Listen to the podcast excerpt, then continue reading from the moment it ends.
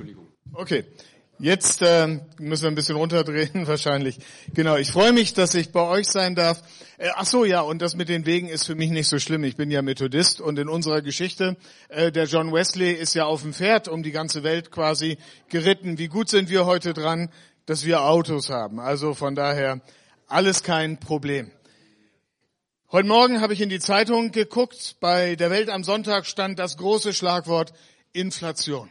Es sind so viele Dinge die auf uns einstürmen. Es sind so viele Dinge, die uns Angst machen können. Jetzt haben wir so mit Ach und Krach Corona erstmal beiseite geschoben. Jetzt stehen wir in Europa im Krieg in der Ukraine. Jetzt haben wir die neue Pest, die durch die Lande zieht, die Affenpocken. Inflation, was uns alles bedrängt. Und jetzt haben wir noch gar nicht darüber geredet, was ihr heute Morgen mitgebracht habt. Das ist ja so einiges, was zusammenkommt, wenn man sich versammelt an Sorgen um Enkelkinder, an Fragen, was die Zukunft angeht, an eine Diagnose, die man vielleicht in der vergangenen Woche bekommen hat. Und da fragen wir uns, was soll uns denn jetzt noch helfen? In der Bibel der Aufschrei, woher kommt mir Hilfe? Ihr Lieben, und jetzt ist ganz wichtig zu verstehen. Jetzt gibt es einen riesigen Unterschied zwischen der Welt da draußen und zwischen uns, der Gemeinde. Wir wissen die Antwort auf diese Frage. Woher kommt uns Hilfe? Unsere Hilfe kommt vom Herrn. Und da könnten wir jetzt so einiges zusammentragen. Da habt ihr alle eure Erfahrungen gemacht. Da haben wir erlebt, wie Gott getragen hat. Das ist ja eine bekannte Liedstrophe in wie viel Not hat nicht der gnädige Gott über dir Flügel gebreitet. Unsere Hilfe kommt vom Herrn. Ich habe heute Morgen einen Text mitgebracht, einen ganz bekannten Text aus dem Markus Evangelium, Kapitel 4 ab Vers 35. Das ist eine Situation, da waren die Jünger in großen Schwierigkeiten. Das ist ja typisch für die Gemeinde Jesu durch die Jahrhunderte. Das ist typisch für die Gläubigen. Deswegen macht euch keine Sorgen, ihr seid da keine Ausnahme. Wir geraten immer wieder in Schwierigkeiten. Und steht das Wasser immer wieder bis zum Hals. Die Kirchengeschichte, die Missionsgeschichte, die Geschichten in der Bibel sind ja voll von Problemen. Immer wieder geht's um Schwierigkeiten. Natürlich, ihr kennt die Bibel gut. Das belastet uns in der Schrift gar nicht mehr so, weil wir ja wissen, wie es ausgeht. Drei Tage war Abraham unterwegs nach Moria und er wusste nicht, wie es ausgeht. David trat Goliath entgegen und er wusste ja nicht, wie die Geschichte ausgeht. Die Jünger hier in dem Bericht geraten in Seenot und sie wussten nicht, wie es ausgeht. Das müssen wir uns immer wieder klar machen, wenn wir die Schrift lesen, dass die Menschen, die dort die Schwierigkeiten erleben, durch Situationen gehen wie du und ich. Und gerade so wie du und ich wussten sie zu ihrer Zeit ja auch nicht, was als nächstes kommen wird. Ich lese uns die Verse 35 bis 41 Markus Evangelium Kapitel 4. Und am Abend desselben Tages sprach er, Jesus zu ihnen, lasst uns hinüberfahren. Jesus gibt seiner kleinen Schar von Jüngern einen ganz einfachen Auftrag. Hier ist ein See, da ist ein Boot, da ist das andere Ufer, lasst uns hinüberfahren.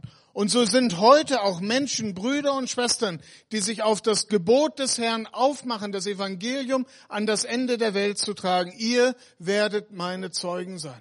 Jesus beauftragt, Jesus sendet und ihr kennt ja die Geschichte, er sendet seine Jünger in den Sturm. Hat er das nicht gewusst? Hat es ihn selber überrascht? Jesus ist der Herr der Geschichte. Jesus ist der souveräne Gott. Ihn hat es nicht überrascht. Aber er erlaubt es, dass wir in Situationen geraten, die uns überfordern, damit wir immer wieder zu diesem Punkt kommen, dass wir denken an den Herrn, der allein helfen kann. Woher kommt mir Hilfe? Meine Hilfe kommt von Herrn, vom Herrn. Und sie ließen das Volk gehen und nahmen ihn mit, wie er im Boote war, und es waren noch andere Boote bei ihm. Und es erhob sich ein großer Windwirbel, und die Wellen schlugen in das Boot, so dass das Boot schon voll wurde. Und er war hinten im Boot und schlief auf einem Kissen. Und sie weckten ihn auf und sprachen zu ihm, Meister, fragst du nichts danach, dass wir umkommen? Matthäus berichtet ein bisschen anders. Herr, hilf. Aber das ist natürlich ein Gedankengang. Herr, hilf, fragst du denn nichts danach, dass wir umkommen. Und dann, man kann es ja kaum glauben, Vers 39, und er stand auf und bedrohte den Wind und sprach zu dem Meer, schweig und verstumme. Bis dahin kann das jeder von uns tun. Wir können ja viel sagen. Aber was dann passiert, das zeigt, dass dieser Jesus nicht irgendjemand ist, sondern hier steht vor den Jüngern und vor den Wellen und vor dem Wind der souveräne Herr. Und der Wind legte sich und es entstand eine große Stille. Und er sprach zu ihnen, zu seinen Jüngern, was seid ihr so furchtsam? Das fragt er uns auch. Was seid ihr so furchtsam? Habt ihr noch keinen Glauben? Sie aber fürchteten sich sehr und sprachen untereinander, wer ist der? Wer ist das? Wer ist dieser Jesus? Auch Wind und Meer sind ihm gehorsam. Ich möchte kurz beten. Herr, lass dein Wort heute Morgen als das lebendige Wort in unsere Herzen fallen und lass du uns ganz neu verstehen, wer du bist und wer du auch für uns sein willst, der Herr. Amen. Thema heute Morgen, meine Hilfe kommt vom Herrn. Die Welt um uns geht durch die gleichen Schwierigkeiten wie wir, überhaupt kein Thema. Die haben auch Sorgen um Arbeit, um Krankheit, um Familie, gerade so wie bei wir, aber die äh, wie bei uns, aber die bleiben bei dem ersten Gedanken des Psalmwortes stehen. Bei dieser Frage, woher kommt mir Hilfe? Und der Psalm ist ja so eindrücklich an der Stelle, ich hebe meine Augen auf zu den Bergen. Und da könnt ihr das jetzt auch eintragen, was die Berge eurer Sorgen, eurer Schwierigkeiten, eurer Ängste, eurer Probleme sind. Wer soll da noch helfen? Das sind ja nur die äußeren Dinge, Inflation, Corona, Krieg, Affenpocken, was auch immer. Berge der Not, Berge, der Sorgen, Berge, der Schwierigkeiten. Woher kommt mir Hilfe? Und der Glaubende weiß die Antwort, meine Hilfe kommt vom Herrn. Ein erster Gedanke, wenn ich Hilfe brauche, meine Hilfe kommt von dem Herrn. Wir brauchen alle Hilfe. Wir geraten alle in Stürme. Diese Berichte in der Bibel, die sind ja nicht, damit wir irgendwas Historisches uns immer wieder vor Augen führen können. Das auch, das ist damals so geschehen. Aber diese Berichte sind in der Bibel aufgeschrieben, weil es um deine und meine Erfahrungen geht. Und weil wir an diesen Geschichten lernen dürfen, wie Gott gerade so wie damals auch heute bei uns sein möchte. Warum brauchen wir Hilfe? Weil wir in Stürme geraten. Und das war nun ganz geschickt, so eine Naturkatastrophe, so wie jetzt gerade das Unwetter. Eine Freundin hat mir geschrieben aus Paderborn, die äh, Familie wohnte ein bisschen außerhalb, sie war auf einer Fortbildung dort in der Stadt. Sie war froh, mit dem Leben davongekommen zu sein, mehrere Autos Totalschaden. Und dann kam sie bei der Familie an, fragte, wie ist es euch gegangen? Sie war so erleichtert und die konnten gar nicht glauben, was passiert war. Da war nicht mal ein Blatt vom Baum gefallen. Wir geraten in große Schwierigkeiten. Und in Naturkatastrophen spüren wir, wie ohnmächtig wir eigentlich sind. Wir nehmen den Mund ja manchmal ganz voll. Wir denken, wir können die Dinge lösen. Wir denken, wir können alles Mögliche erreichen und tun. Aber angesichts dieser Gewalten merkt der Mensch, was er eigentlich kann. Nichts. Meine Hilfe kommt vom Herrn. Wenn du am Ende bist, wenn du nicht weiter weißt, wenn du nicht mehr weißt, wie es überhaupt noch weitergehen kann, dann kann Jesus immer noch helfen. Stürme kommen auch für Christen. Ich habe es ja gerade schon beim Lesen angedeutet. Auf Jesu Wort geraten sie in diese Not. Dass wir zu Jesus gehören, bedeutet nicht, dass uns die Schwierigkeiten des Lebens erspart bleiben. Dass wir zu Jesus gehören, bedeutet nicht, dass die Stürme anderswo wehen. Dass wir zu Jesus gehören, bedeutet, dass er bei uns sein möchte, auch durch die Stürme hindurch. Meine Hilfe kommt vom Herrn. Wenn ich Hilfe brauche, dann darf ich wissen, er ist da, er ist mein Helfer. Und das ist mein zweiter Gedanke. Meine Hilfe kommt vom Herrn, aber wo ist dieser Herr? Deswegen sind die biblischen Geschichten so hilfreich, weil wir ja da verdichtet etwas vor Augen gestellt bekommen, was heute noch genauso wahr ist was wir aber natürlich nicht genauso leicht wahrnehmen wie die Jünger damals. Wir fragen uns, wo ist er denn, der Herr? Und hier in der Geschichte berichtet uns Markus, was er von Petrus erfahren hat, wo der Herr ist, mittendrin, im Boot, bei seiner Gemeinde, bei seinen Jüngern. Der Herr ist nicht fern, nicht weit weg, nicht irgendwo in der Galaxis, sondern der Herr ist da in deiner Familie, bei dir zu Hause, in den Stürmen. Er ist da. Das hat er ja verheißen. Ich bin bei euch alle Tage. Nicht nur an den Sonnenscheintagen, nicht nur an den guten Tagen. Ich bin bei euch alle Tage bis an der Weltende. Und die Evangelien sind für uns so hilfreich, weil, weil diese Geschichten es uns ja so bildhaft vor Augen stellen. Die Jünger damals, die sahen Jesus, da war er, sie konnten ihn anfassen, sie konnten mit ihm reden, das können wir auch, aber wir sehen den Herrn nicht. Die Nöte sind die gleichen, die Verdichtung der Probleme gerade so wie damals, aber für uns ist der Herr nicht sichtbar. Und gerade so real, wie er da damals im Boot bei seinen Jüngern war, gerade so wirklich und real ist er jetzt auch hier bei uns, ist er bei dir und bei mir in unseren großen Schwierigkeiten. Meine Hilfe kommt vom Herrn, der Himmel und Erde gemacht hat. Aber wo ist er denn? Er ist da, mitten im Boot. Das ist so tröstlich. Das ist ja auch ein Bild für die Kirche durch die Zeiten hindurch dieses Schiff, das sich Gemeinde nennt, das durch die Stürme der Verfolgung geht, das durch die Stürme der Weltgeschichte immer wieder hindurchgeschüttelt wurde. Und doch war der Herr treu durch die ganzen 2000 Jahre der Kirchengeschichte, der Missionsgeschichte, der Heilsgeschichte hindurch, war bei seiner Gemeinde und hat sie hindurchgetragen. Meine Hilfe kommt vom Herrn. Und dann gibt Jesus uns in diesem Bericht ja auch ein Bild von dem, wie Glaube sich geborgen wissen darf. Ich finde das so stark. Jesus schläft im Sturm auf einem Kissen. Ey, mal ganz abgesehen davon, dass wir vielleicht seekrank werden würden oder was auch immer, aber die Jünger haben Angst unterzugehen und Jesus schläft seelenruhig auf einem Kissen. Können wir das verstehen? Das können wir verstehen. Er war wahrer Mensch, er war wahrer Gott, er war müde. Okay. Aber wie kann er schlafen in so einer Situation? Ich glaube, Jesus konnte schlafen, weil er verstanden hat, was im Psalm beschrieben wird. Der Hüter Israels schläft und schlummert nicht. Ihr Lieben, und wenn wir wissen, dass da im Himmel ein Vater über den Wolken über unserem Leben wacht, der nicht schläft und nicht schlummert, der auf uns Acht gibt. Was wollen wir dann mit unseren Sorgen noch dazu tun? Und das hat Jesus gewusst und hat gesagt, also jetzt ist gute Gelegenheit zum Schlafen. Der Vater ist da, er wacht über mir. Was Jesus hier tut, ist für mich auch ein Bild für Glauben. So geborgen dürfen wir uns wissen im Ratschluss Gottes, wie dieser schlafende Jesus auf dem schaukelnden Schiff auf diesem Kissen. Was für ein Glaube. Was für ein Herr. Meine Hilfe kommt vom Herrn. Meine Hilfe kommt vom Herrn. Ein dritter Gedanke. Und was kann ich jetzt tun? Was die Jünger hier tun, das ist ja für uns auch ein Vorbild. Jesus hat nachher auch ein bisschen was Tadelndes zu den Jüngern zu sagen, das ist klar. Da kommen wir auch noch drauf.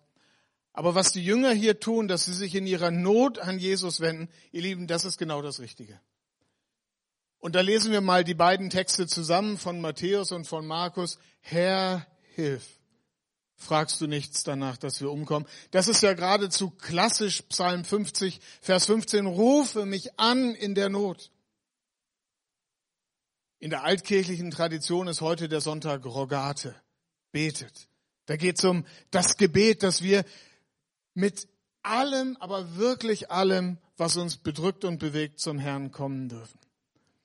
Ich weiß nicht, ob ihr dieses klassische Buch kennt von dem norwegischen Theologieprofessor Ole Halsby vom Beten. So ein kleines Buch, 100 Seiten, ganz dünn. Ganz tolles Buch, kann man noch antiquarisch bekommen. Da beschreibt er, worum geht's eigentlich beim Beten. Hat mir sehr geholfen. Er bezieht sich auf einen Gedanken aus der Offenbarung, dieses bekannte Wort, siehe, ich stehe vor der Tür und klopfe an, sagt der Herr. So jemand meine Stimme hört und die Tür auftut, zu dem werde ich eintreten und das Mahl mit ihm halten und er mit mir. Und dann nimmt Ole Halsby dieses Wort von Jesus und sagt, genau so, so ist es beim Beten. Beim Beten geht es nicht darum, dass wir jetzt irgendwie selbst auf eine gute Lösung kommen oder dass wir uns in irgendwas reinfantasieren oder reinsteigern. Beim Beten geht es darum, dass wir die Tür aufmachen und sagen, Jesus, jetzt musst du übernehmen. Da musst du jetzt ran. Da weiß ich nicht mehr weiter. Wenn wir ihn hören, jetzt hören durch sein Wort, wenn er jetzt an dein Herz klopft, wenn du spürst, dass du deine Sorgen, deine Nöte, dass du zu ihm kommen darfst. Beten bedeutet, dass du die Tür auftust und sagst, Herr, dann, dann mach. In meiner Familie mach du. In meiner Ehe, wenn das noch was werden soll, Herr, mach du. Bei den Kindern diese medizinischen Fragen, die wirtschaftlichen Sorgen, Herr, da musst du jetzt helfen, auch in unserem Land. Was soll denn das noch werden? Ihr Lieben, was soll das denn noch werden? Wenn Jesus nicht noch einmal eine Offenheit schenkt für sein Wort, wenn Jesus nicht noch einmal Erweckung schenkt, was soll das denn werden in Europa? Ja, da musst du ran. Ihr Lieben, hier lernen wir beten. Dies ist ein Bild der kleinen Gemeinde in den Stürmen dieser Welt und dieser Zeit. Und sie hat doch gar keine Chance, als sich an den Herrn zu wenden. Rufe mich an in der Not. Meine Hilfe kommt vom Herrn. Ein vierter Gedanke. Meine Hilfe kommt vom Herrn und er? Wer ist denn dieser Herr? Kann er denn helfen? Was kann er denn tun? Und dann lesen wir hier, wie dieser Jesus aufsteht und zu dem Wind und zu dem Meer spricht, schweig und verstumme. In diesem kurzen Abschnitt begegnen wir dem allmächtigen Gott mir ist gegeben alle Gewalt. Nicht Corona, nicht der Inflation, nicht den Sorgen in deiner Familie, nicht den Verwerfungen in unserem Land. Jesus sagt, die Machtfrage ist geklärt. Mir, mir ist gegeben alle Gewalt im Himmel und auf Erden. Sturm, Wellen, kein Problem. Corona, Inflation, kein Problem, wenn wir nur bei Jesus bleiben. Noch so ein klassisches Lied. Wenn wir dich haben, kann uns nichts schaden. Teufel, Welt, Sünd oder Tod. Du hast's in Händen, kannst alles wenden, wie nur heißen mag die Not. Drum wir dich ehren, dein Lob vermehren. Ihr Lieben, darum geht es. Jesus ist der Herr, nicht du nicht ich. Wir können die Dinge nicht lösen. Wir kommen ja in unserem Leben kaum klar. Aber er kann alles wenden, wie, nur heißen mag die Not. Was auch immer die Not in deinem Leben, größer als der Heiland ist die Not ja nicht. Er kann helfen.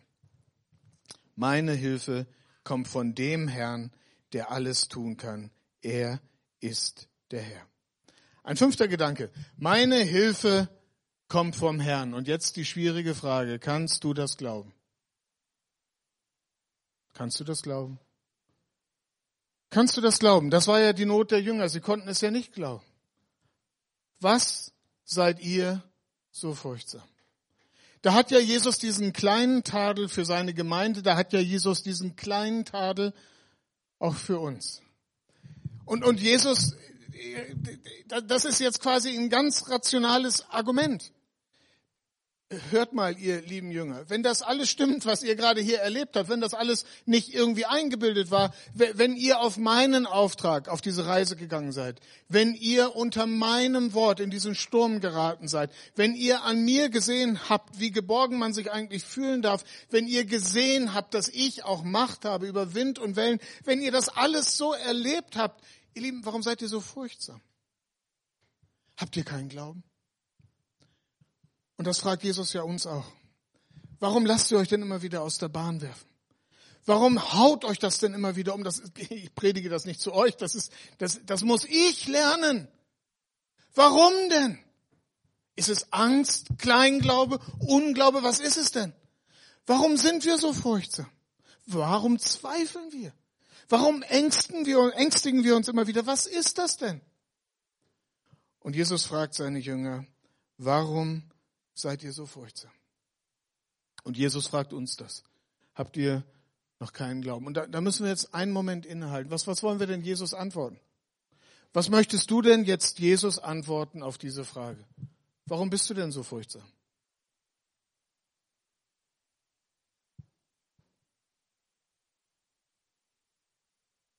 Warum denn? Hast du noch keinen Glauben? Und vielleicht ist das ja unser Problem. Glaube ist ja nicht ein sich selbst überwinden können und so weiter. Wir haben das ja gerade gesungen. Er kam vom Himmel herab. Er ist ans Kreuz aufgestiegen. Er hat unsere Schuld bezahlt. Er möchte doch alles für uns tun. Das größte Wunder, das größte Werk, das will er in uns tun. Herr, ich habe keinen Glauben. Mehre du meinem Glauben. Oder wie der eine gesagt hat, Herr, hilf meinem Unglauben. Und dann sagt Jesus, wenn ihr Glauben hättet so groß wie ein Senfkorn, es kommt doch nicht auf die Größe unseres Glaubens an, es kommt auf die Größe unseres Herrn an. Und Jesus möchte seinen Jüngern zeigen, wer er ist. Jesus möchte dir und mir zeigen, wer er ist. Er ist der souveräne Gott. Und zu seinen Füßen darf jetzt alles ruhig werden. Bei ihm sind alle Fragen beantwortet. Was dich und mich noch so umtreibt, das ist doch bei ihm alles geklärt. Das, was uns Sorgen macht, sind doch für ihn keine Probleme. Herr, jetzt mach du. Und dann wollen wir im Gebet, das dürft ihr jetzt machen, so nebenbei in eurem Herzen, legt Jesus den ganzen Schrunz zu Füßen. Ich kann nicht mehr, Herr. Ich weiß nicht, wie es weitergeht, Herr. Mach du. Warum seid ihr so furchtsam? Gibt gar keinen Grund. Unser Herr hat alles in der Hand. Es ist ja dieses wunderschöne Kinderlied. Er hat die ganze Welt in seiner Hand. Er hat auch dich und mich in seiner Hand. Er hat die Welt in seiner Hand. Was für ein Gott. Unser Herr, Jesus. Meine Hilfe kommt von dem Herrn. Hast du verstanden, wer er ist? Das ist ja hier dann auch nochmal interessant, dass jetzt die Jünger ins Fragen kommen. Wer ist der. Und, und das ist jetzt vielleicht der allerwichtigste Moment heute Morgen, dass wir das auf die Reihe bekommen. Ich kenne euch ja nicht, deswegen kann ich einfach so drauf losplappern. Wer ist Jesus für dich? Ist er nur so ein Reserverad, so ein fünftes Rad am Wagen? Hier in dieser Geschichte ist ganz deutlich gesagt, wer dieser Jesus ist. Er ist der Herr. Und die ganz entscheidende Frage, du kannst ja hier schon seit 15 Jahren in die Gemeinde gehen, aber dieser Frage ausgewichen sein, ist Jesus auch Herr in deinem Leben? Alles, was wir jetzt gesagt haben, das trägt ja nur, wenn diese Voraussetzung erfüllt ist. Wenn diese Frage geklärt ist, wer ist Jesus für dich? Und der Herr Jesus steht heute Morgen hier vor uns und lädt uns ein, ihm unser Leben zu Füßen zu legen. Herr, ich habe alles probiert. Ich bin ja immer wieder auf die Nase gefallen. Herr, jetzt mach du. Nicht nur meine Probleme, nimm, nimm alles, mein ganzes Leben, meine Familie, alles, was ich bin und habe. Herr, sei du Herr auch in meinem Leben. Ich komme ja alleine gar nicht klar. Ich komme alleine nicht klar. Du etwa? Wir brauchen doch diesen Herrn. Wir brauchen doch diesen guten Hirten, der nicht wegläuft, wenn die Schwierigkeiten kommen, sondern der da ist, wenn der Wolf angreift. Der da ist und uns beschützt, der uns trägt, der für uns sorgt, im dunklen Tal, auf den grünen Auen, bis er uns sicher in die ewige Heimat bringt. Wer ist Jesus für dich? Meine Hilfe kommt vom Herrn, aber hast du verstanden, wer er ist? Er ist der Herr. Noch ein siebter Gedanke. Meine Hilfe kommt vom Herrn, auch wenn es auf die letzte Reise geht.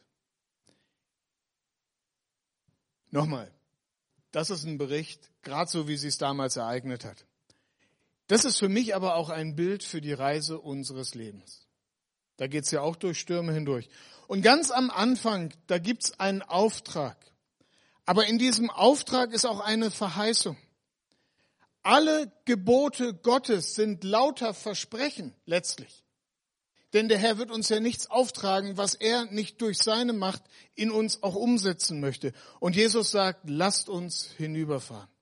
Hätten die Jünger sich erinnert an diesen Auftrag, dann hätten sie sich gar keine Sorgen zu machen brauchen auf der Schifffahrt. Denn es ist unmöglich, dass wir im Vertrauen auf seine Zusagen etwas beginnen und Schiffbruch erleiden. Wenn Jesus sagt, lasst uns hinüberfahren, dann werden wir drüben auch ankommen. Der in uns angefangen hat, das gute Werk, der wird es auch vollenden. Das ist gesetzt. Das ist Zusage Gottes. Das ist Verheißung. Das ist Versprechen. Gott kann nicht lügen. Und wegen solcher Berichte ist die verfolgte Gemeinde auch noch angesichts des Todes bereit, an Jesus festzuhalten. Lieber möchten sie das Leben hier verlieren, als das ewige Leben aufs Spiel zu setzen. Da ist dieser Text auch ein Bild für die Reise unseres Lebens. Wisst ihr, was das Wichtigste ist? Das Wichtigste ist nicht, dass wir vor Corona bewahrt bleiben und dass die Inflation nicht so schlimm wird. Das Wichtigste ist, dass wir drüben ankommen. Wir haben ein Ziel. Wir wollen doch einmal in der ewigen Heimat bei unserem Herrn sein. In diesem Friedensreich, wo es keine Trauer mehr gibt, keine Not, kein Geschrei, keinen Krieg, wo es nur noch Frieden gibt, Liebe gibt, wo der Herr regiert, wo alle Knie sich beugen.